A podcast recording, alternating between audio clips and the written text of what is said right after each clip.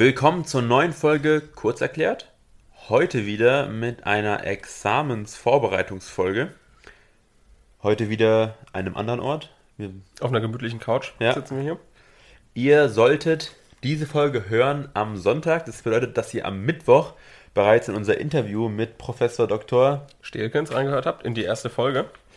Wir hoffen, dass ihr das getan habt, beziehungsweise, wenn ihr es noch nicht getan habt, hört da gerne rein.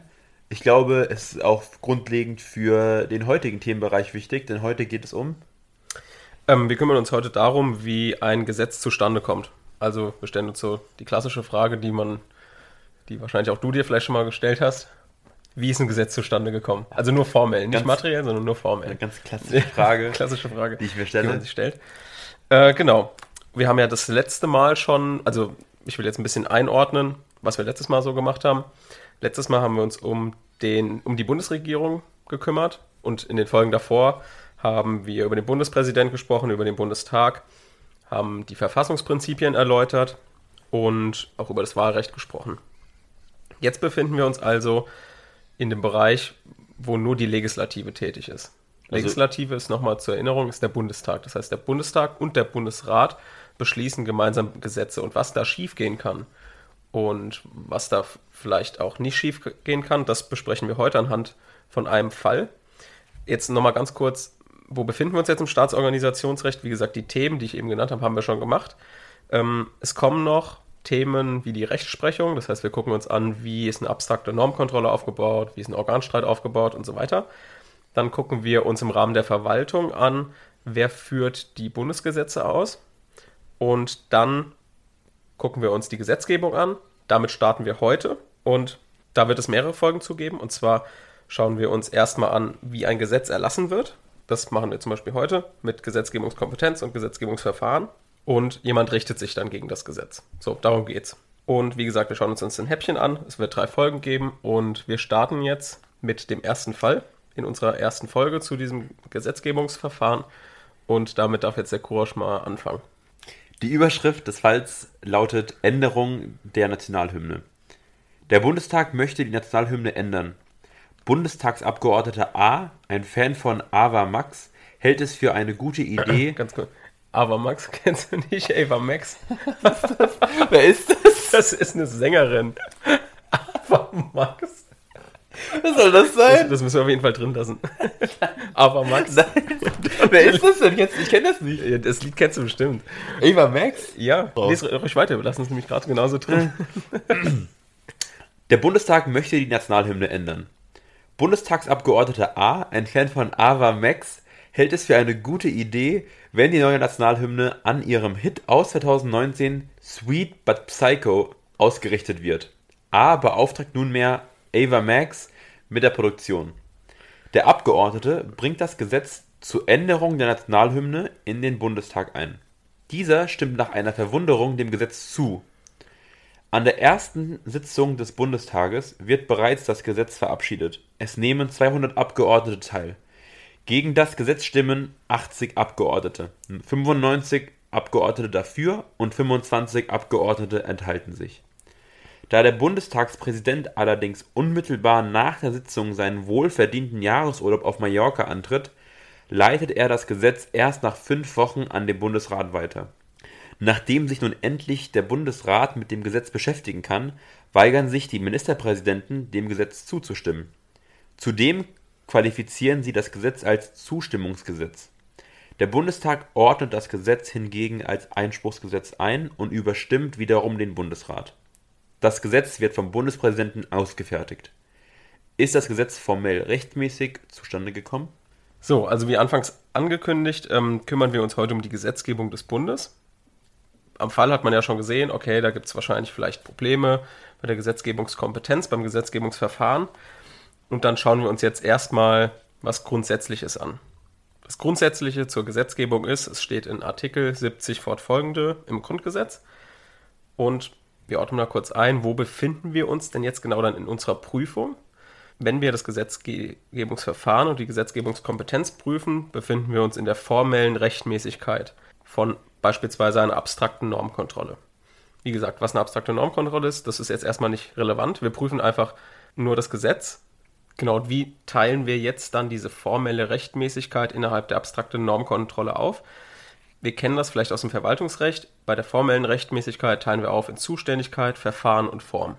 So, das ist jetzt hier aber nicht so, denn hier wird es aufgeteilt in Kompetenz unter Arabisch erstens und Verfahren unter Arabisch zweitens. Und das Verfahren ist nochmal unterteilt in Literaturzeichen A Einleitungsverfahren, Literaturzeichen B Hauptverfahren und Literaturzeichen C Abschlussverfahren. Das ist also unsere Prüfungsreihenfolge in abstrakten Normkontrolle in der Begründetheit, in der formellen Rechtmäßigkeit. So, da befinden wir uns jetzt. So, nach diesem allgemeinen Einstieg gehen wir mal in den Fall rein. Mhm. Erste Frage mal an dich. Was denkst du denn, wer hat denn für die Änderung der Nationalhymne die Gesetzgebungskompetenz? Also wer darf Gesetze darüber beschließen? Er, die Länder oder der Bund? Ich würde sagen der Bund, weil was haben die Länder mit der Nationalhymne zu, zu tun? Die können ja auch ihre eigene haben, wahrscheinlich ihre eigene Landes, das, Landeshymne. Nee, glaube nicht.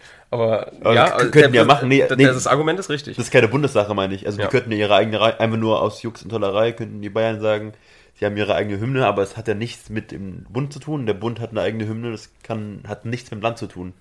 Wird das was an deiner Argumentation ändern, wenn ich dir sage, dass grundsätzlich die Gesetzgebungskompetenz bei den Ländern liegt? Das heißt, im Grundsatz eigentlich sind erst immer mal die Länder zuständig. Das steht nämlich in Artikel 70 Grundgesetz. Würde das was ändern? Ja. Nee, wäre die richtige Antwort. Nein, nee, denn. Nee, wird nichts ändern. Genau, wird nichts ändern. Ähm, weil grundsätzlich haben wir ja gesagt, haben die Länder die Gesetzgebungskompetenz, aber es gibt natürlich Ausnahmen, soweit das Grundgesetz halt dem Bund Gesetzgebungskompetenzen zuweist. Mhm. So, da gibt es drei verschiedene Kompetenzen des Bundes. Einmal die ausschließliche Kompetenz, die steht in Artikel 71 und der Katalog mhm. in Artikel 73. Das heißt, wir kombinieren hier immer in der Gesetzgebungskompetenz zwei Artikel miteinander. Der eine besagt, okay, also besagt das Allgemeine zu der Gesetzgebungskompetenz und der Katalog zu den Gesetzgebungskompetenzen sagt, in welchen Bereichen jetzt die ausschließliche Gesetzkompetenz ist. Aber was ist denn erstmal ausschließliche, Gesetzkom ausschließliche Gesetzgebungskompetenz? Das bedeutet, Länder dürfen nicht gesetzgeberisch tätig werden, es sei denn, der Bund hat sie dazu ausdrücklich ermächtigt. Das steht auch so im Artikel 71. Das bedeutet, wenn wir im Artikel 73 im Katalog der ausschließlichen Gesetzgebungskompetenz finden, dass dort Nationalhymne stehen würde, dann dürften die Länder nicht tätig werden, weil der Bund hier die ausschließliche Gesetzgebungskompetenz hat. Ich mhm. gebe jetzt aber mal voraus, da steht nichts mit Nationalhymne. Und auch nichts, was der nationalen Hymne nahe kommt. Das heißt, diese Ausnahme können wir erstmal nicht nehmen. Mhm. So, dann haben wir noch eine Ausnahme. Die konkurrierende Gesetzgebung, die finden wir im Artikel 72. Dort ist grob was genannt zu der konkurrierenden Gesetzgebung und der verweist wiederum auf den Artikel 74, der wieder einen Katalog aufmacht zu Gesetzgebungskompetenzen. Das heißt, was ist konkurrierende Kompetenz des Bundes? Länder dürfen Gesetze erlassen, solange und soweit der Bund noch nicht tätig geworden ist. Das steht in Artikel 72. Mhm. Dann haben wir ja schon gehört, da ist ein so lange drin, das heißt, es ist eine zeitliche Sperrwirkung, die eintritt, sobald der Bundespräsident das Gesetz beschließt. Ab dem Moment ist dort eine Sperrwirkung. Die Länder dürfen dann nichts mehr erlassen. Mhm. Und soweit ist eine inhaltliche Sperrwirkung. Das heißt, man guckt sich dann auch an, was umfasst das Gesetz. Wenn es inhaltlich das regelt, was das Land eigentlich regeln möchte, dann dürfen sie auch nicht tätig werden. Hier gibt es jetzt aber eine kleine Einschränkung und zwar den Absatz 2. Das ist die sogenannte Erforderlichkeitsklausel, die sagt, dass auf bestimmten Katalogartikeln aus dem 74 der Bund nur das Gesetzgebungsrecht hat, wenn die Herstellung gleichwertiger Lebensverhältnisse erforderlich ist, Wahrung der Rechtseinheit und Wahrung der Wirtschaftseinheit.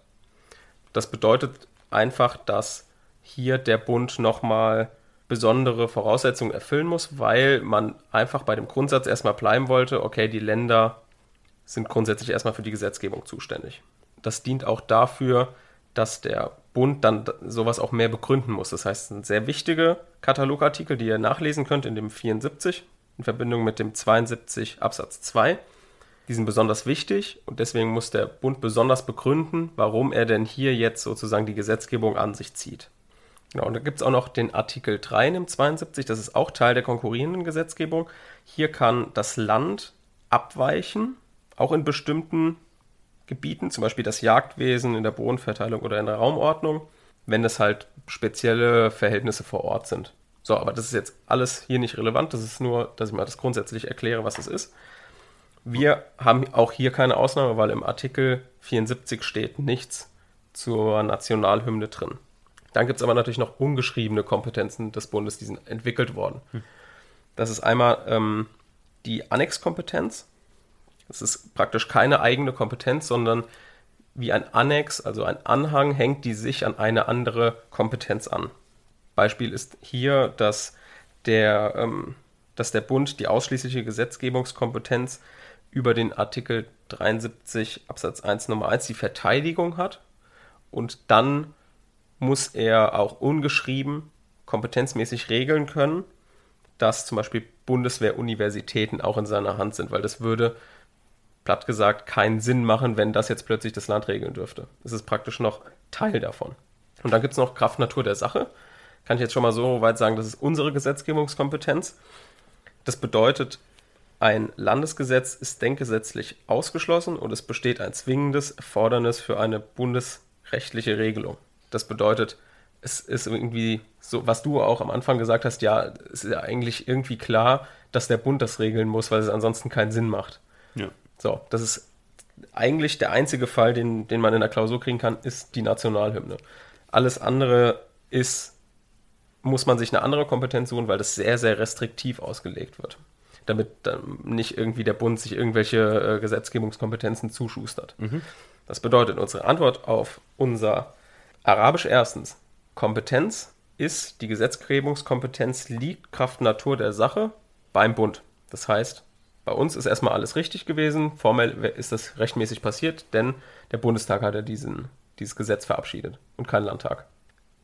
Okay, Gesetzgebungskompetenz ist abgehakt. Wir gehen jetzt in das Gesetzgebungsverfahren rein. Ganz kurz zur Erinnerung. Eingeteilt wird es in Einleitungsverfahren, Hauptverfahren und Abschlussverfahren. Geregelt ist das Einleitungsverfahren in Artikel 76 fortfolgende Grundgesetz, das Hauptverfahren in Artikel 77 Grundgesetz und das Abschlussverfahren ist die Ausfertigung, praktisch die Ausfertigung des Bundespräsidenten, was wir letztes Mal schon gemacht haben. Das heißt, bei uns ergibt sich hier auch kein Problem, weil die Prüfung eines Gesetzes auf die Rechtmäßigkeit vom Bundespräsidenten haben wir in vor zwei Folgen, glaube ich, gemacht. Genau, deswegen spielt es heute keine Rolle, das Abschlussverfahren, aber Einleitungs- und Hauptverfahren. Und da waren im Sachverhalt auch einige Probleme angelegt. Kam dir irgendwas komisch vor? Ja. In dem Sachverhalt. Ja, was? Mehrere Sachen. Der Name von der Künstlerin?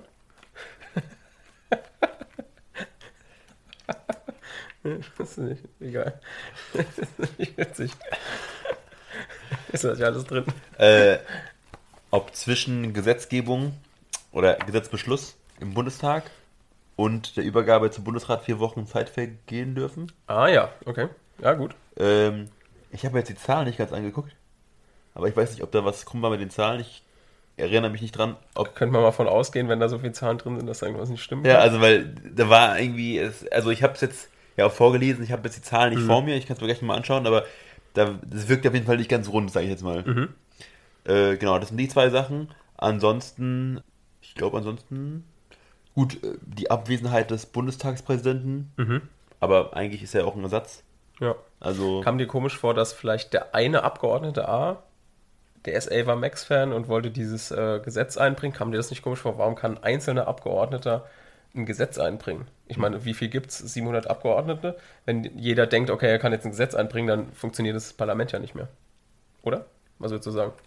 Ja, klar, aber ich meine, ich, ich würde jetzt denken, okay, das Gesetz kann er wahrscheinlich einbringen, weil seine Fraktion sagt, komm, A, bringt man, ja. also würde ich jetzt annehmen, weil Ja, das kann, sonst, keine schlechte Idee, aber gehen wir mal davon aus, seine Fraktion hat gesagt, nee, haben keinen Bock drauf. Ja gut, dann müsste ich, also dann würde ich eigentlich denken, dass es technisch gar nicht möglich ist, ein Gesetz einzubringen.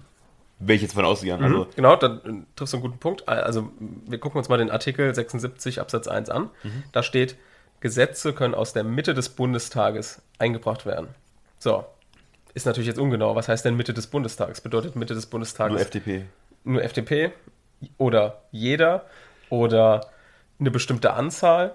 Und ein gutes Argument dafür wäre ja auch, das ist ja eigentlich einer der zentralen Rechte des Abgeordneten.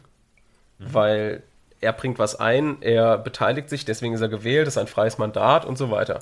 Das wäre also schon mal ein, Gesetz, äh, das wäre schon mal ein Argument dafür. So, aber dann gibt es natürlich die Geschäftsordnung des Bundestages. Da können wir dann immer, wenn wir Begriffe haben, wo wir uns nicht ganz sicher sind, können wir immer dort nachschlagen und gucken, was sagt denn die Geschäftsordnung, die der Bundestag sich selbst gibt, mhm. was sagt denn die Geschäftsordnung dazu. Da haben wir nämlich auch den Paragraph 76, zufälligerweise auch. Vorlagen von Mitgliedern des Bundestages, aha, also unser Fall, müssen von einer Fraktion, wie du gesagt hast, oder von 5 von 100 der Mitgliedern des Bundestages unterzeichnet sein. 5 von 100, also 5 Prozent. So, aber er, eine Person ist ja nicht 5 Prozent. Das bedeutet, der 76 widerspricht dem, also der 76 GOBT widerspricht dem Grundgesetz.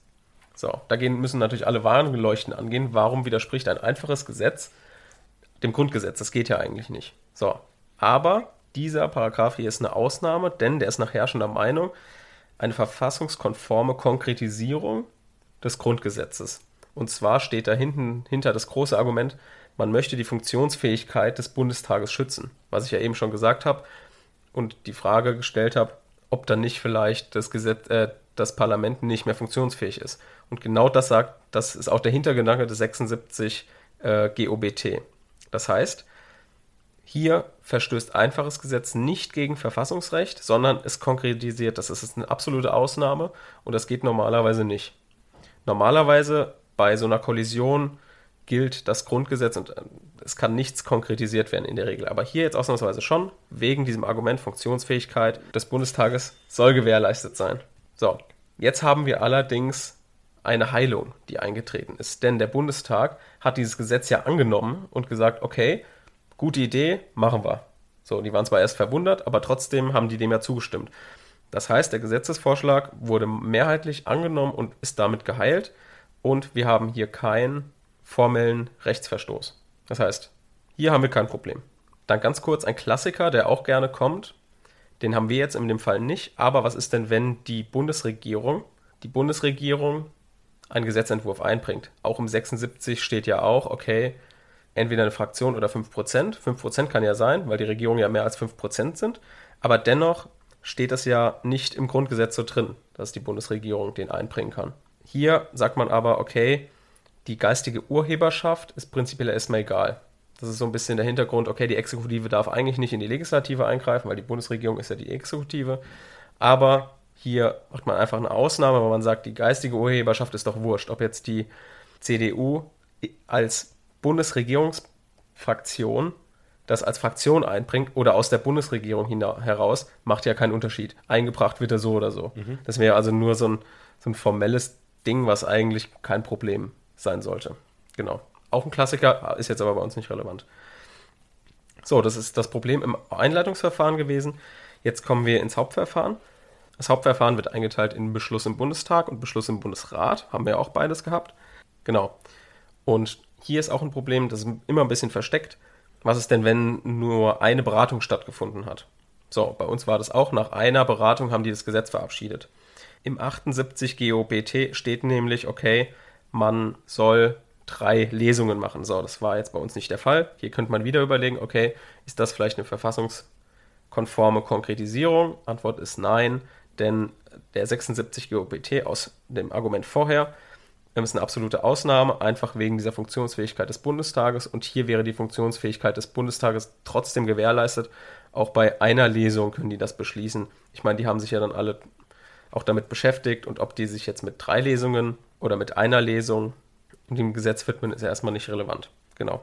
Außerdem gibt es hier keinen konkretisierungsbedürftigen Begriff, so wie es im 76 Absatz 1 Grundgesetz war mit der Mitte des Bundestages. Das war ja wirklich eine Frage, okay, was heißt denn jetzt Mitte des Bundestages? Das haben wir jetzt hier nicht. Da steht nämlich nichts davon. Genau. So, dann kommen wir jetzt zur Beschlussfähigkeit des Bundestags. Da hatten wir auch Probleme, das hast du angesprochen mit den Zahlen, dass mit den Zahlen vielleicht was nicht stimmen könnte. Genau, hier haben ja nur 200 Abgeordnete teilgenommen. So, dadurch könnte die Beschlussfähigkeit des Bundestages beeinträchtigt sein. So, dann schauen wir uns Artikel 40 Absatz 1 Satz 2 an und der sagt, dass die Beschlussfähigkeit in der GOBT geregelt ist. Die Beschlussfähigkeit ist in Paragraph 45 GOBT geregelt Und nach 45 Absatz 1 GOBT ist der Bundestag beschlussfähig, wenn die Hälfte seiner Mitglieder im, Mit im Sitzungssaal anwesend sind. Und? 200 Abgeordnete? Reicht das? Nee. Richtig? Reicht nicht. Weil wir haben. Eigentlich inoffiziell 508, also eigentlich sollten wir 598 haben, haben aber 698 98. ungefähr. Ja, genau. Das heißt, hiergegen könnte ja verstoßen worden sein. Genau. Jetzt kommt aber dieser sogenannte Hammelsprung. Ich weiß nicht, ob du davon schon mal gehört hast. Das heißt, die Beschlussfähigkeit des Bundestages wird so lange fingiert, bis ausdrücklich festgestellt wird, dass der Bundestag nicht beschlussfähig ist. Das steht im Paragraph 45 Absatz 2 GOBT und hier lag eine derartige Feststellung nicht vor. Das heißt, auch wenn die hier nur mit 200 Leuten abgestimmt haben, fehlt es an einer Feststellung und das heißt, er ist trotzdem beschlussfähig also es hat jetzt vor kürzerer Zeit, glaube ich, ich glaube vor einem halben Jahr oder so, hat die AfD so einen Hammelsprung beantragt. Das heißt, dann mussten alle Abgeordneten raus und alle wieder durch die Türen rein und mussten nachgezählt werden. So, und das ist so die sogenannte Feststellung, die man dann macht, ob genug Bundestagsmitglieder anwesend sind, um diese Beschlussfähigkeit von der Hälfte der Mitglieder zu gewährleisten. Mhm. Genau, da kann man sich natürlich fragen, okay, ist das jetzt demokratisch so in Ordnung vom Demokratieprinzip? Wir wählen die Abgeordneten und dann ist irgendwie niemand anwesend, so. Mhm. Das könnte man sich ja schon fragen.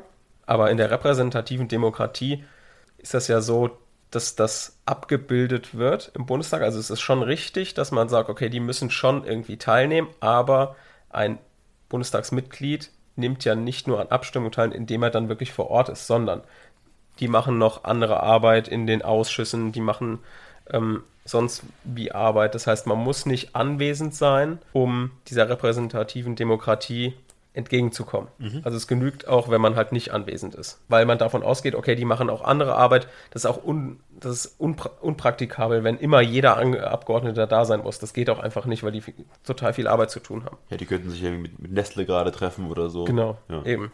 Genau, das heißt, wir haben auch keinen Demokratieverstoß. Mhm. Genau. Genau, und dann können wir uns ja überlegen, okay, wir hatten ja 85 Gegenstimmen, oder? 85 Gegenstimmen und 90 Dafürstimmen. Das heißt ja erstmal, okay, einfache Mehrheit genügt. Ja, das Gesetz ist verabschiedet. Aber wir haben ja 25 Stimmenthaltungen. Wie zählen wir denn jetzt die Stimmenthaltungen? Zählen die jetzt als schon abgegeben, also oder nicht? Die sind, die werden ja gezählt als teilgenommen, aber nicht äh, weder noch das eine noch das andere, oder? Also die werden dann hochgerechnet, äh, die sind ja in diesen 200 drin, die wir sagen, ah okay, mhm. wir haben die 200 ähm, insgesamt, die abgestimmt haben, aber die werden ja nicht eingerechnet im Sinne von äh, pro oder contra. Aber wir hätten ja theoretisch, es muss mit der einfachen Mehrheit immer die Hälfte der Abgeordneten widerspiegeln. Mit 95 wären wir ja nicht über die 100, weißt du? So, das wäre hier das Problem. Eigentlich müssten wir mit der einfachen Mehrheit 101 Leute müssten dafür gestimmt mhm. haben. Aber nur, wenn wir diese 25 Enthaltungen mit in die Mehrheit einberechnen. Aber dann würden die ja faktisch als Nein-Stimmen zählen. Ja. Ne? Ja. Das heißt, die 25 Enthaltungen werden rausgerechnet. Das heißt, wir haben jetzt nur noch eine Abstimmung von 175 von 175 Stimmen und dann ist die Hälfte niedriger als 95 und das heißt, das Gesetz wurde verabschiedet. Okay. Nochmal ganz kurz als Wiederholung. Enthaltete Stimmen werden nicht mit als abgegebene Stimme gewertet. Ansonsten würde sich die Abstimmungsmehrheit prozentual erhöhen, beziehungsweise wäre prozentual höher, als sie eigentlich sein dürfte, denn sonst würden sie als faktische Nein-Stimmen zählen. Ja. Genau. Dann kommen wir zur verzögerten Weiterleitung. Das können wir relativ schnell machen. Das ist immer ein Klassiker, der mit drei, vier Sätzen abgehandelt ist hier steht natürlich, es muss unverzüglich, muss der Bundestagspräsident den Beschluss dem Bundestag, der, dem Bundesrat zuleiten. Das hat er jetzt hier nicht gemacht, er ist in Urlaub gefahren, geht nicht, da sind wir uns, glaube ich, alle einig. Da muss er halt das vorm Urlaub machen oder einen Vertreter machen lassen oder ähnliches. So, hat er jetzt nicht gemacht, führt das jetzt zu einem formellen, zu einer formellen Rechtswidrigkeit, ist die Frage. Des gesamten Gesetzes, nur weil der irgendwie der Bundestagspräsident äh, einen Urlaub macht natürlich nicht. Das ist nur eine Sollvorschrift, eine Ordnungsvorschrift, die nur dazu führt, dass der Bundestagspräsident irgendwelche Konsequenzen hat, aber das natürlich nicht das formelle, äh, das Gesetz formell rechtsfriedlich machen würde. Das würde ja sonst auch, da müsste man ja echt aufpassen, dass der nicht dann irgendwie in Urlaub ist. Also ja. das ist ja unpraktikabel, sage ich jetzt mal. Deswegen gibt es auch theoretisch mehrere. Genau. So, das heißt, das Hauptverfahren im Bundestag haben wir jetzt abgeschlossen. Jetzt kommen wir noch zum Beschluss im Bundesrat.